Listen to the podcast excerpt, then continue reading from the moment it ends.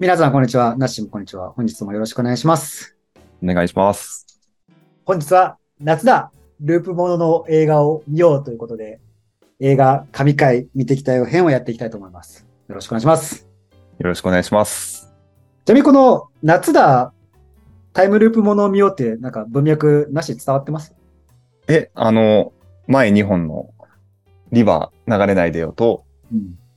マンデーズ、そして神回のループいや、とい違うことですよね。う、違うんですよ。いや、まあもちろんそうなんですけど、うん。で、なんでそれを夏に見る必要があるんですか？ループと夏のつながりっていうことですか？そうです。え？なんで？お盆だから？なお、お盆は何かがループするんですか？まあちょっとそ、そう、そう言えなくもないですけども、うん。じゃあちょっとね、あの、ここにね、主なこうループものの作品っていうのをこう上げてるんですけど、はい。なんか、その文脈で気づきません？夏が多いってことですか？そうっすよ。なぜか、日本におけるループものの人気作品って、舞台夏じゃないですか。えいきますよ。なんなんでだろうね。時をかける少女、アニメ版ね、夏じゃないですか。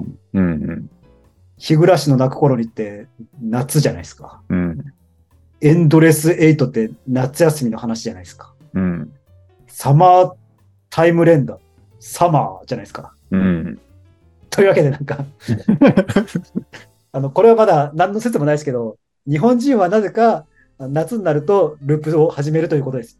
そうですね。なんか、あれですね。卒業論文とかで書いてみてほしいですね。誰かに。そうね、もうタイトルがパッと浮かびますよ。終わらない夏とタイムループ映画です。多分察するに、夏休みに対する思いから、終わんないでくれっていう思いがちょっとあるんだと思うんですよ、このどっかに。なるほどね。終終わらないでくる。永遠性みたいなのはそうそうそう。夏に芽吹くんだね、日本では。そう。ああ、もうちょっと夏休み続けばいいなっていうところから、うんなんか夏が、夏はこうなんか失われるもの。うんうん。それゆえにこう繰り返したいというこう無意識の、無意識のなんていうんですかね、願望が生まれるのが夏とループものの相性なんじゃないですか。なるほどね。確かにね、神回も夏が綺麗に出てる映画でしたよ。ビジュアルスチール見ても感じるように。そうですね。なんか夏服ですもんね、そもそも。うんうん。というのが実はあの僕の裏テーマだったんですけど、よく考えたリバー流れないでよもマンデーズの時も、あこの裏テーマ話してなかったなと思ったんで、今話しました。そしてリバーは冬だったわ。そうね。まあ、雪降ってるから。いや、そこは関係ないですよ。これそれは関係ないですよ。ななんでこのタイミングでループものの映画を3本続けて見てるかっていうところですよ。そうね。夏だからっていうところですね。そんなこと言ったらマンデーズも別に夏じゃないですからね。ただ、ただね、あの、人気のループものコンテンツはなぜか夏ですよっていうところです。うん。なるほどね。社会現象になるような。そうそうそうそう。で、えーというわけで、まあ今日はね、もうネタバレ全開で行く感じで大丈夫ですか？ネタバレ全開でいいんですかね私、ちょっと思ったのが、この神回という映画は、そんなにやってる映画館も多くないし、なんて言うんでしょうね。ネタバレするのも良くないかな。ネタバレすることで見ようと思う機会が減ってしまうんじゃないかっていうところ。今まで取り上げてきた作品って、まあそれなりにもう大きい作品だから、そういうところは考えなくてよかったかもしれないけど、って思ってちょっとどこまでするか、もうあらすじ全部話すような、そういうのは良くないのかなとかも思いながら、この場に座ってますけど、いや、そこは聞いてる人に選択の余地はあるわけじゃないですか。そうか。このまま続けるか続けないか。まあそうね。また段階的にね、ちょっと、ネタバレ薄めのところから深めのところに入っていって、よし、見ようと思った瞬間に消してもらえれば。まあ、僕がこうなしにこう質問をしながらね、話を進めていく感じにできたらなと思います。というわけで、ここから先はあの、ネタバレが重々発生すると思うんで、新鮮なね、ゼロな気持ちで初見で映画館近くでやってないから、ストリーミングを待とうみたいな。まあそんな人は聞くか。あの、まあそんな人は多分聞くとは思うんですけど、こうどうしてもね、こううちの県ではやってないぐらいのレベルで見れない人は、一回ここでストップしていただいてというところですかね。ここから先はネタバレありで、えーいきますので、えーその点、ご了承ください。というわけで行ってみましょう。よろしくお願いします。お願いします。というわけで、じゃあね、あの、あらすじから読んでいきましょはい、はい。う。夏季休校中の高校。早速、夏じゃないですか。うん。文化祭の実行委員となった2年生の五木は、打ち合わせのために教室に向かっていた。夏休みだけに校舎に人気は少ない。教室でもう一人の実行委員、エナと合流し、打ち合わせを始める。しかし、5分後には打ち合わせを始めたはずの5分前に戻ってしまうことに五木だけが気づく。5分間のループに陥った五木は、なんとかその状況から抜け出そうと奮闘するが、なかなか脱出することができない。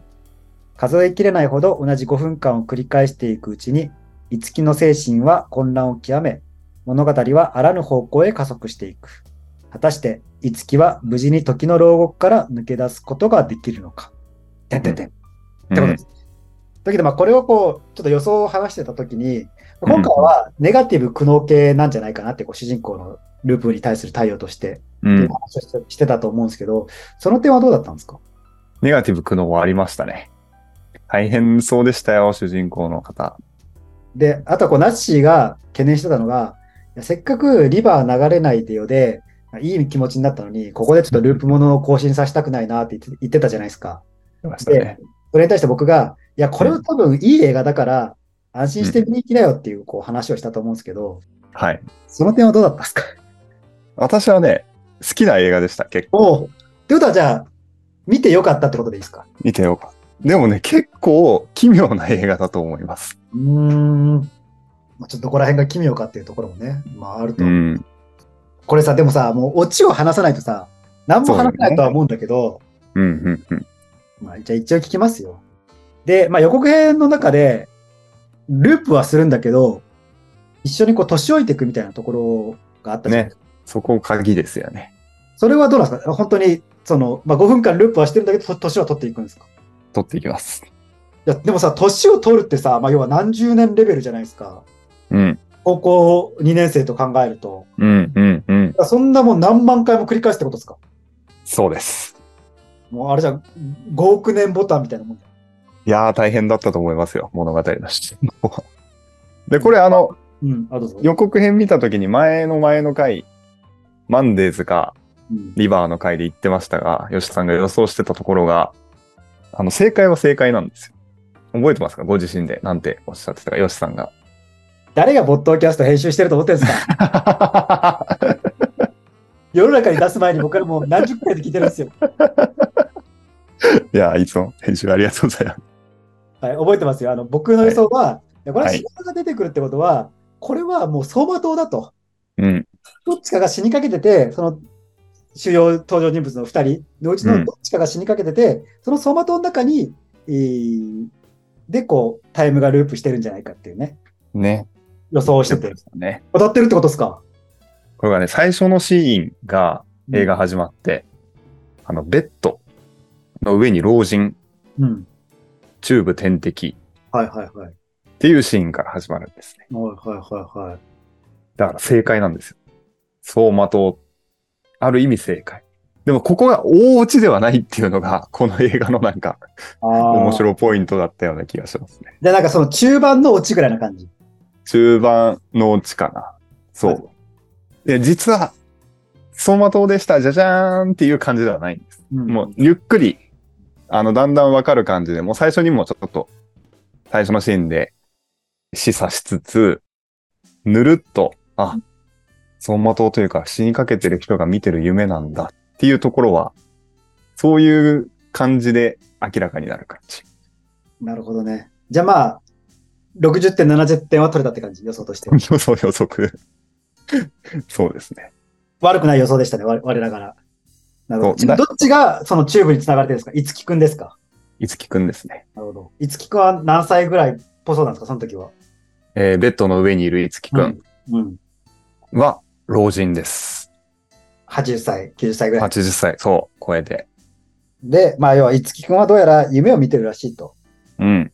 その夢が、その高校2年生の、まあ、夏季休校中ってことですよね。そうです、そうです。じゃあなんで、その、まあ、夢を見てるのかっていうのと、なんでその5分間でループしていくのかっていうのが、まあ、ポイントじゃないですか。うん、うん。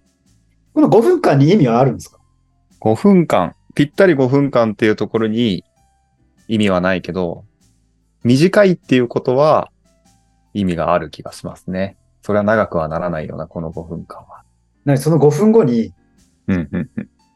高校2年生の時の、その1時5分に何か起こったんですか？いや、違いますね。当たるかな？これ当たるかいやーじゃあちょっといろいろ質問させて。はいはいはいはい。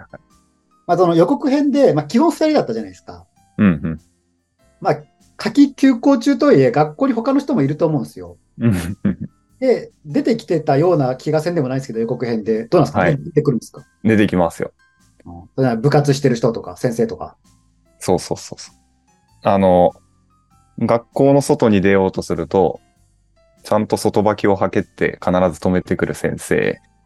あと、なぜかこっちを見て笑っている用務員さん。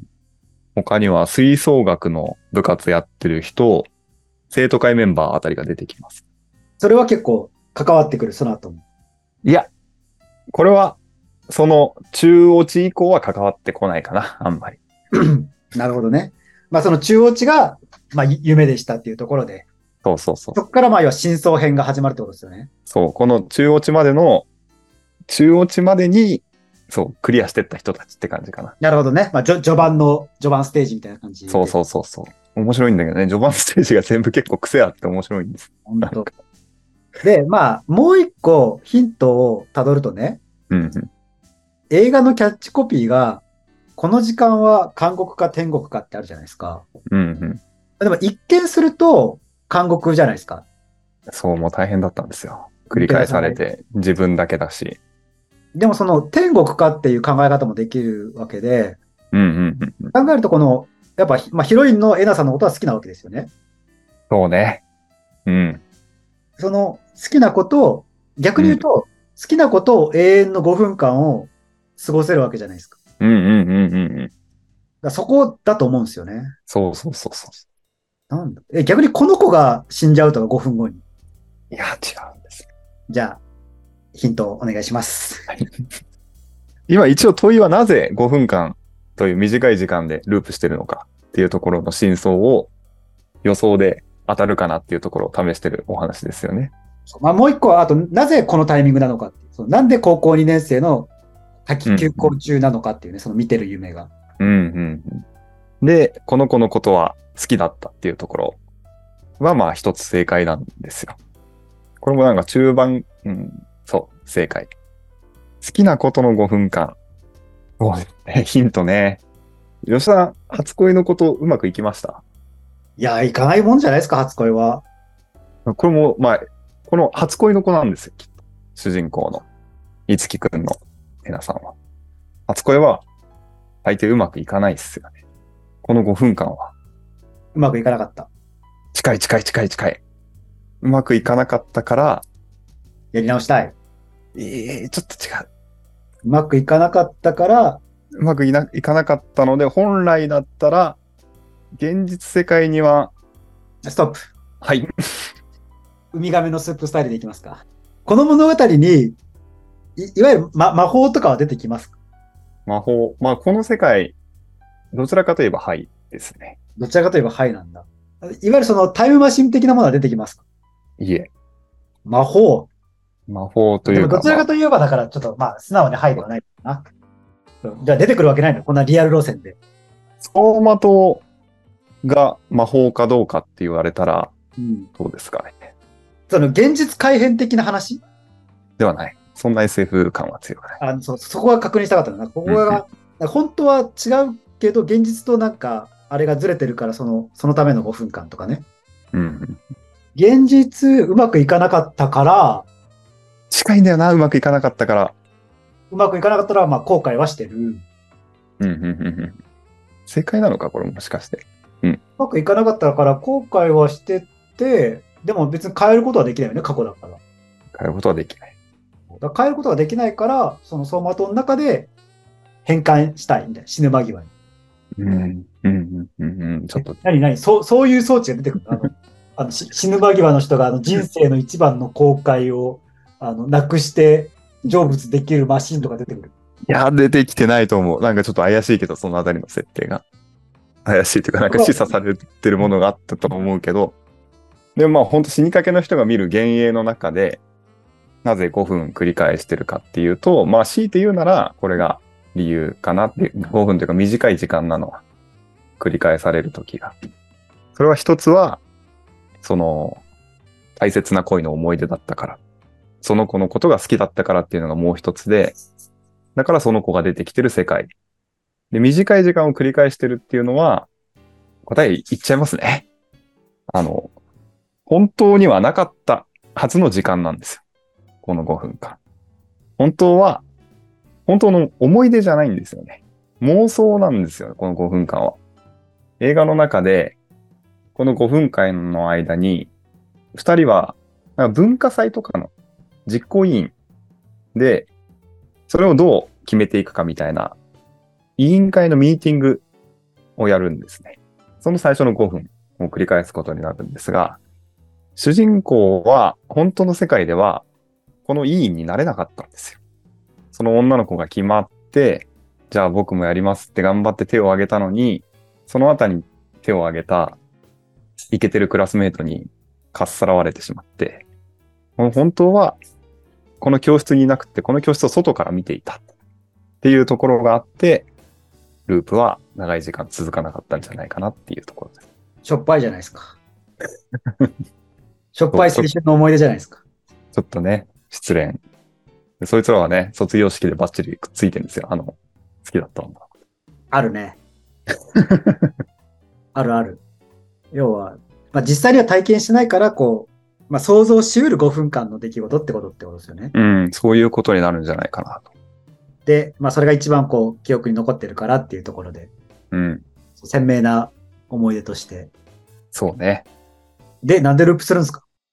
ループは、そうね、今のはループする説明にはなってないか。ループが短い説明にはなってるけど、ループはもうしょうがないね。そういうものだからとしか言いようがないな。あじゃあ別にループする理由は、特に説明はされてない。なぜ、なぜするのかっていうところに関しては。そうね。強いて言うなら心のどこかで、うん。やっぱり終わらないでほしいっていうのが作用して、主人公が望んでたことなんじゃないかっていうような解釈ですかね。ああ、泣きそう。うん。じゃあ次の謎に行きましょうか。うん、うん。次の謎は、このループ、どうやって終わらせるかじゃないですか。うん。そう、その年を取ってるねって気づいた後の部分の展開、どうなるかっていうところ。まあ、マンデーズで学習したところによると、誰かのね、ループを発生させている原因を取り除けば、ループは終わるんじゃないかとうん、うん。いうところで、まあ普通に考えれば、この女の子とのいい感じのハッピーエンドを迎えられれば終わるんじゃないですか。ただし、そこには縛りがあって、5分間しか時間がないと。で、しかも記憶は自分しか引き継げないと。いや、5分間ってどうすんのよ。っていうところが、まあ、問題になってくるのかなと思うんですけど、どうなんですか、そこら辺は。と、方向性は違いますね。うん。わかるよ。あの、うんだってそういうテイストの映画じゃなさそうだもん。違うだろうなって思いながらそう質問されてたと思うんです。そういう話じゃないだろうなと思いながら語ってますよ。まあ本当にこの5分はもうね、逃れられないかったっていう感じですね。なんでね、本当にもう何こ答えですけど、ちょいちょい出すと。な何ループするんですか？何ループ？もうだいぶやってますよ。もうほほぼ永遠ぐらいの勢いで。い1日が何秒間なんだろうっていうところをうん。かける365かける70ぐらいやっえー、とんでもないね。いいっすよ。はい。覚悟が来ました。お願いします。この映画の面白いところでもあるんですが、うんこの妄想シーン、最初、ピチピチの高校生たちがやってるんですが、うん。ループするごとに年を取っていきます。なるほど。え、何？もう、じゃあもう40代、50代も出てくるってこと？出てきます。なるほど。最終的には、ヨボヨボの二人で、同じループを、おばあちゃん、おじいちゃんで、最後なんかもう立てなかったんじゃないか。で、そうそう、もうだだんだん全体像が見えてきたと思うんですけど、牢獄じゃなくてっていうキャッチコピーがさっき出てたと思うんですが、最初このループから出るたびに、もう主人公は発狂レベルなんですね、もう。やばかったんですけど、まあ本当最後、いろいろあって、いろいろあってというかね、うん、深いところでいろいろあって、最後にはこの5分間、いい5分間だったなっていうか、そういう気持ちになって、穏やかに い行くっていう、そういう映画でした。多分そこのその主人公がどうやって飲み込んだんだろうっていうところは、うんうんうん。見ないとわかんないんだろうね。そう、そうね。そう。うーん、ちょっとね、でもねヒン、ヒントとしては、さっきヨシさんが言ってた、この女の子は死んでんのっていう。あ、どっちがベッドにいるのっていう。この女の子は現実世界、元気におばあちゃんになってるんですよ。で、その現実世界で、ちょっと何か出来事が起きて、それで変わってったっていうところなんだろうな、きっと。今、改めて見ると。どういうこと？今話してたのが、その、地獄、ここから出なきゃっていう、自分を苦しめる檻だった5分間っていうところを受け入れられるようになるっていう主人公の心変わりの部分があるんですけど、それは、まあ、直接的なところだと、もう永遠に続く5分間だと思われてたものが、自分たちが年を取ってるっていうことで、老化してる。いつかは終わるものっていうことが明示されて、あ、よかったって。この永遠の地獄かと思われた時間にも、いつかは終わりが来るんだっていうところで主人公は余裕が出てくるんですね、一つ。で、もう一つ、この夢の世界じゃなくて、現実世界、意識のない肉体の周りで、夢の世界じゃない現実の女の子とのちょっと交わりもあるんですよ。え、意識があるんですか、その時は？おじいちゃんはないです。じゃあ、その、この、え、えなちゃんが病室に来てくれてみたいな感じ？そうそうそうそう、まさしく。なんかこのあたりはその怪物のあのトランペットの音みたいな感じの、うんそういう不思議さレベルから、もしかしたら作用してっていう、じゃあ、交流自体は続いたわけだ、この二人は。うん。全然続いてない。本当にそれ以降も連絡取ってとかそういうこともない。じゃあたまたま病室に来てみたいな。あのー家族がね、手引きしてくれたんです。アルバムに残ってたんですね。うんうんうん。写真と電話番号が。まあ、本当に、この主人公が年を取って、多分私たちぐらいの年齢になってからなのかな。その、自分の親戚の子を引き取って育てたっていう事実があるんですね。で、もう死にかけの時に、その子が最後おじさんのために何かをしてあげたいっていうところで、おじさんはもう全然女付き合いとかなかった人なんだよって言いながらアルバムをめくると、なんか初恋っぽい人がいるな。電話番号もついてるな。みたいな感じです。なるほど。じゃあちょっと連絡してみるかみたいな。そうそうそう。でたまたま連絡してみてみたいなところで。でこのね、親戚の子が、今の時代には珍しくて結構ね、延命、延命しようとする子で、延命、あ、なに、もう、意識なくてもいいから延命しようみたいな。と、あの、意識なくても、できることは全部したいんですっていうタイプの方で、多分、最初地獄のループを味わっていたのは、その延命のためだと思われます、あの、天敵の音と一緒にループが始まるような、そういう演出があるので、ちょっと、毎回じゃないけど、この世界に入った時でもまあ、序盤でそこが明示されるってことは、なんか、まあ、これはなんか、その人が見てる夢の話ですよみたいなこことは、うん、かなり結構はっきり、その最初、病院のシーン版から、うん、始まる。から、あれに切り替わるっていうのは相当もう、そんなバレてもっていうか、それ前提で予想してみてくださいねっていう感じ。うんそうだね。まあ、やっぱりびっくりポイントはこの、その妄想世界で年取って最後、おじいちゃんとおばあちゃんがうん高校時代からやってる同じ5分間をやってるっていう、うんそのビジュアルのびっくりさと、まあ、あんなにきつい5分間がっていうところの変わり方っていう部分なのかな。でもね、ヒロインの子もまあ、おばあちゃんだったら、まあ、見た目も変わるだろうしさ。うん。もう本人の、その、ループしてる側から言うと、本人の意識は高校生のままなんでしょう。もうギャップがやばすぎるじゃん。う。奇妙ですよ。奇妙なビジュアルにうん、面白い。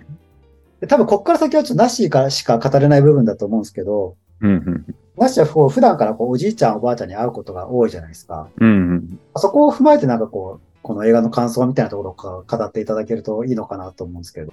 おじいちゃんおばあちゃんの演技は難しいよなと思いました。おじいちゃんおばあちゃん見すぎて、おじいちゃんおばあちゃん関係ないかもしれないけど、この映画で、あの、地獄だと思ってたものが、祝福だったっていう映画なんですよね。これに関しては思うところがありましたね。なんか子供の頃とか親の愛ゆえにみたいな嫌だったことというか制限されてたこととかそういうことがあると思うんですけどなんかあの時間は愛おしかったなみたいなそういう感じの気持ちにそういう感じのことを思い出せる映画でしたね。地獄の部活のしごきだと思ってたら、後々に振り返ると、あれはあれでいい時間だったなみたいな感じ。ある、そうそうそう。そういうのって、例例としては良くないけどね。うんまあ、でも、あるじゃないですか。うんその、その感覚が出てくる。で、テーマもね、一つに絞ってる感じじゃなくてね、かなり分散されてて、テーマ関係なしに取ってる感はありましたけど、その最後、あれはいい時間だったんだなって思えるっていう部分は、その部分は確かに大人の監督が取ったなっていう感じがします。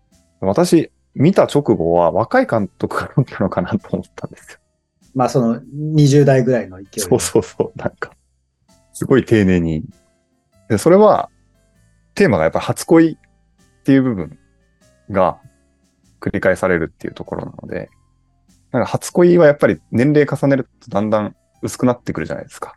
心の中にある初恋ゾーンの重要さって。だから監督かなり初恋こじらせた人なんじゃない？えでも考えてくださいよ。ものづくりする人なんてで、大体みんなこじらしてるんじゃないですか。初恋に限らずさ、いろいろこじらしてんじゃん。まあまあまあ、そうですね。こじらせないと作品なんて作ろうなんて思わないんじゃん。そうかもしれないですね。すべてが満たされてたら、想像、行為なんてしなくていいじゃないですか。まあまあまあ。でその初恋のなんか、なんかね、若い感性があった気がしますね。ここぜひ見てくれみたいなとこあります？いやね、面白いところがね、真面目なトーンなんですけど、私は結構ビジュアルで笑ってしまうところがあって、そのおじいちゃんおばあちゃんがやってるっていうところも面白かったし、さっきちょっと言った他の登場人物で吹奏楽部の部活やってる子たちもおじいちゃんおばあちゃんになった状態のシーンがあるんですよ。おじいちゃんおばあちゃんが制服着ながら楽器を吹いてるんですね。でそのあたりがね、なんかね、面白くて見てると。あの笑いは丁寧に作ってないと出ない笑いっていう感じ。本当になんか丁寧に作ってて変わってて面白いっていう感覚がある映画だったな。あと見どころとしては、前半に出てくる生徒会メンバーのビジュアルもなんかいいんだよね。面白い生徒会なんで。ちょっとこれはそうね、見た人としか語り合えないと思う。なんかね、癖がすごい強いの。なんか。いろんなところの癖の強さが面白かった。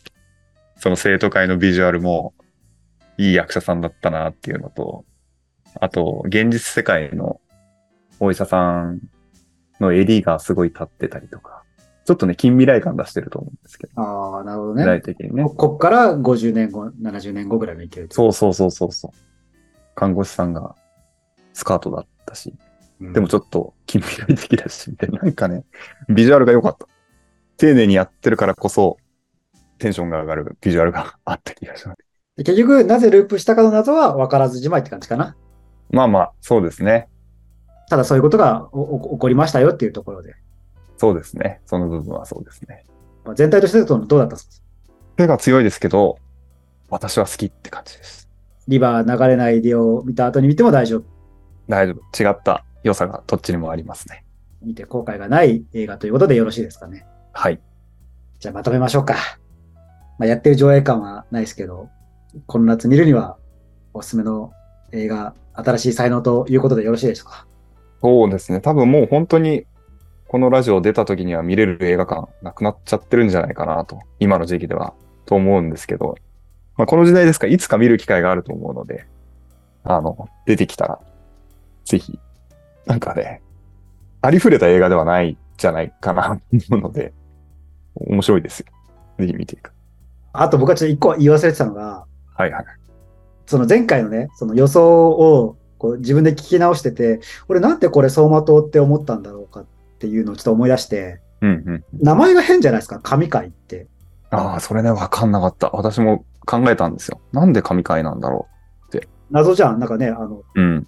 や、マジ今回神回だわ、あの神回ではないじゃないですか。うん。だからその、でも神界の神ってその死をちょっと思わせるじゃないですか、神様。うんうんうん。多分僕はなんか見たときに、この神界っていう名前から、神様、死みたいなところを連想させて、あの、これそう的じゃないのっていうこう予想を立てたんだなって思い出したんですよね。言い方的にはなんか、まあ、死の間際に神様が与えてくれた時間、回みたいな感じっうんうん。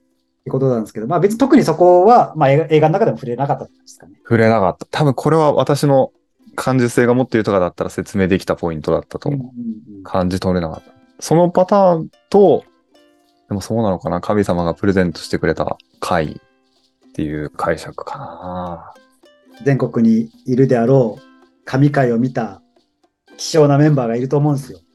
ね、全国レベルで見たら、あんまり映画館多くないさそうですもんね、やってる映画館。ぜひね、見た方は、なぜこのタイトルが神回だったのか、うん。感想を、コメントをいただけると幸いですというところですかね。教えてほしいですね。じゃあ、今回こんな感じですかね。